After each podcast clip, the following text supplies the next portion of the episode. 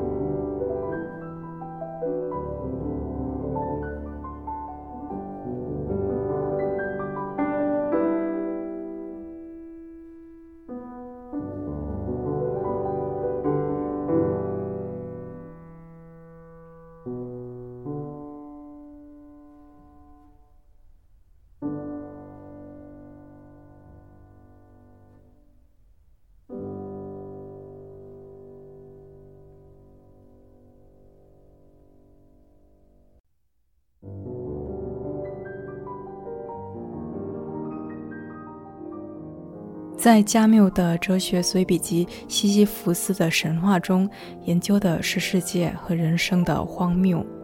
他的全部哲思和论证都跟开篇的第一句话有关。这句话是这样说的：“真正严肃的哲学问题只有一个，那便是自杀。判断人生值不值得活，就等于是在回答哲学的根本问题。”在开篇第一句就把自杀拉到眼前，着实让人有些惊骇。事实上，加缪的意思是，自杀问题就是生命意义的问题。生命如果没有意义，就不值得活下去，因为人最终总是会死的。生命如果有意义，才值得活下去。在日常生活中，当我们不对事情进行哲学思考的时候，生活好像充满了意义。下个星期有一个重要的考试，有一个重要的商务洽谈，汽车该换机油了，有个婚礼要出席，女朋友的生日快要到了，把工作做完，然后可以去规划已久的旅行。然而，一旦我们有时候不得不进行抽象思考，就会清楚地发现，这些我们日程里的事物，没有一件能够承担起生命的意义。加缪是怎么说的呢？在西西弗斯的神话中，有一段话被许多作品一再的引用。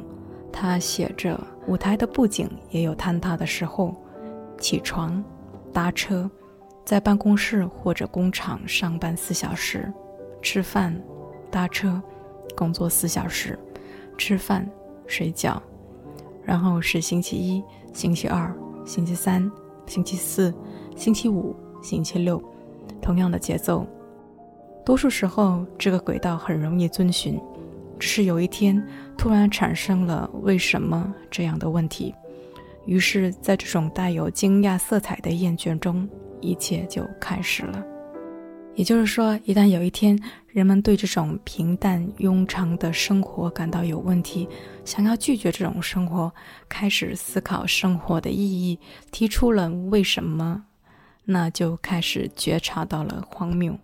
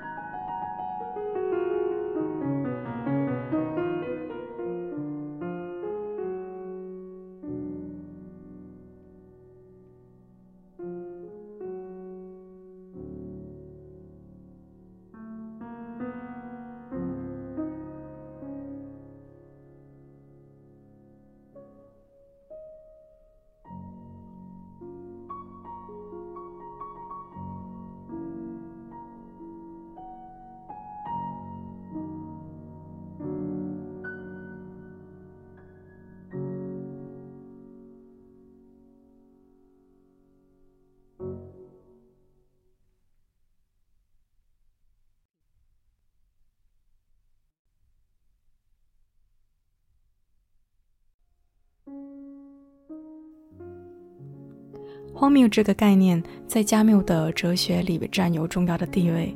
在加缪看来，所谓的荒谬就是出现在人有理性而世界不可理解，但是人又必须活在这个世界上。人的理性对清晰有着狂热的期望，总是希望一切可以被理解，也追求意义，比如善有善报，恶有恶报。但是世界是没有办法沟通的，所以荒谬生于这样的一种遭遇。人需要的是理解，但是世界是不可理喻的沉默。人的理性与世界的非理性，造就了荒谬的情况。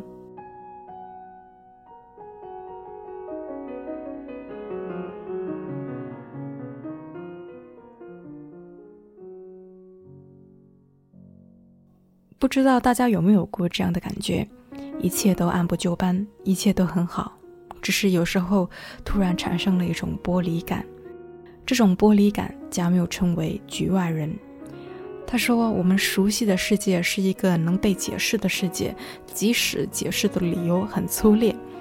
因此，如果站在一个突然失去幻象与光明的宇宙中，人就自觉是一个局外人。”这个局外人面对几个方面就产生了荒谬的感受，比如说死亡、世界、他人和自我。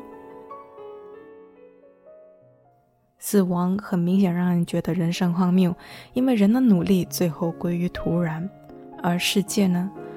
世界不时降临天灾，看起来并不怜悯我们。你看，我们中国老子的《道德经》里也说：“天地不仁，以万物为刍狗。”也是类似的意思。至于他人，一个人对我们来说始终是陌生的，他身上总有什么我们把握不准的东西。最后是自我，有时候我们也不了解自己是谁，对着镜子一看，好像看到一个陌生人。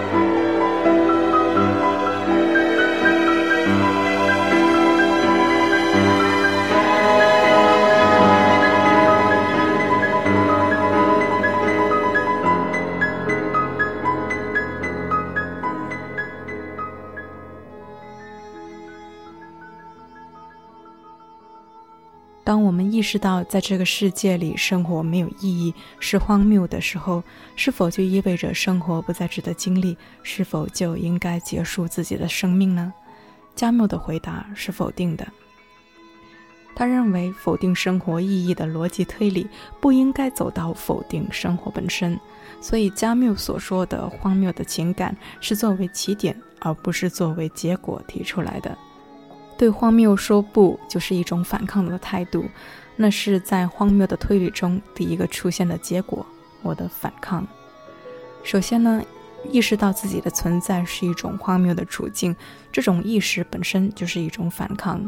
其次，清醒地意识到在这个世界中生活是荒谬的，于是就放弃生命，不再去经历生活。在加缪看来，这表面上似乎是对荒谬世界的反抗，实际上呢，则是放弃了有意识的反抗。因为如果取消人所经历的对立中的任何一项，都意味着一种逃避。自杀从本质上来说，就是取消荒谬的主体项，就是一种逃避，是反抗的对立面。加缪说：“生活从来就没有容易过。”他的意思是，反抗并不是要消除荒谬，因为荒谬是消除不了的，而是要在这荒谬的世界里和荒谬共存，在这危险的生活钢丝上坚持。加缪指出，唯有这样的反抗，才能赋予生命以价值，它贯穿生存的整个过程，给生存以尊严。清醒地觉悟到荒谬，而坚持义无反顾的生活，并满足于他现在拥有的东西，带着这些破碎生活的人是勇敢的。简单的说，如果生活是荒谬的、没有意义的，那么就应该更好的经历它，这才是对荒谬的反抗。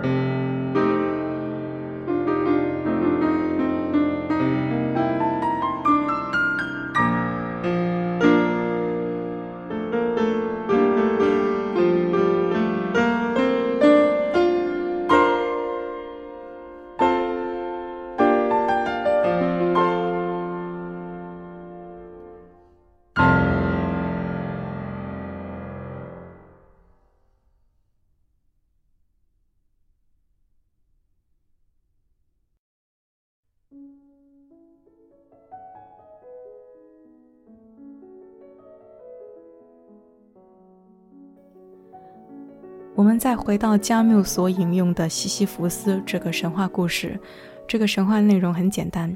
西西弗斯是为了让河神给人类水源，所以呢没有遵循天神宙斯的命令，泄露了秘密，让河神知道他的女儿被谁拐走。所以呢，神明们惩罚西西弗斯，命令他不停地推滚巨石上山。当他好不容易把巨石推到山顶时，巨石因为自身的重量又滚回到山脚下。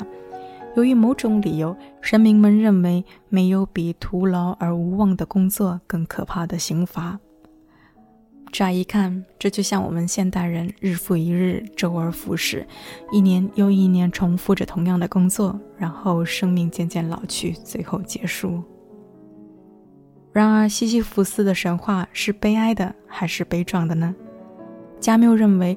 如果说他是悲壮的，那是因为他的主人公是有意识的。如果每一步都有成功的希望支持着他，那他的苦难又将在哪里？今天的工人劳动一生中每天都干着同样的活，这种命运同样的荒谬，因此他只有在工人们有了意识时才是悲壮的。西西弗斯，这神的无产者，无能为力而又在反抗。他知道他的悲惨状况多么深广，他下山时想的正是这种状况，造成他痛苦的洞察力，同时也完成了他的胜利。没有轻蔑克服不了的命运。《西西弗斯的神话》这本书最后的结论，加缪写着：这块石头的每一个颗粒，这座夜色弥漫的高山，每道矿山的闪光，都单独为他形成了一个世界。登上顶峰的斗争本身足以充实人的心灵，我们应该设想西西弗斯是幸福的。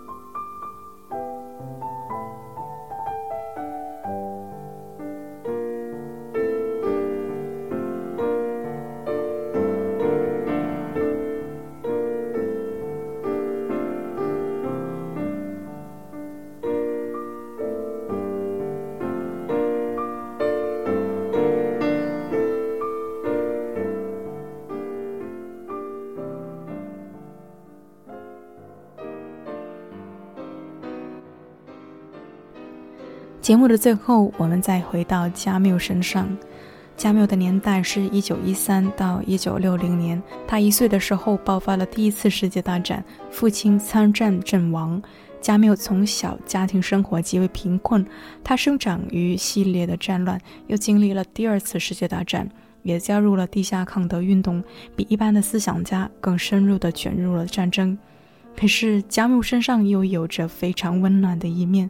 他生活在地中海海畔，自然界的阳光与海洋是非常慷慨的。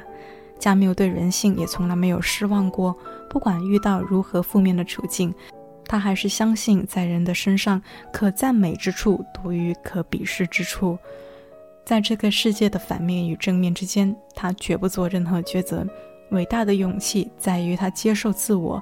连同身处的环境和自身的矛盾，也就是说，真正的勇气就是坚持正面与反面共同生存，决心在他所在的土地上与命运抗争。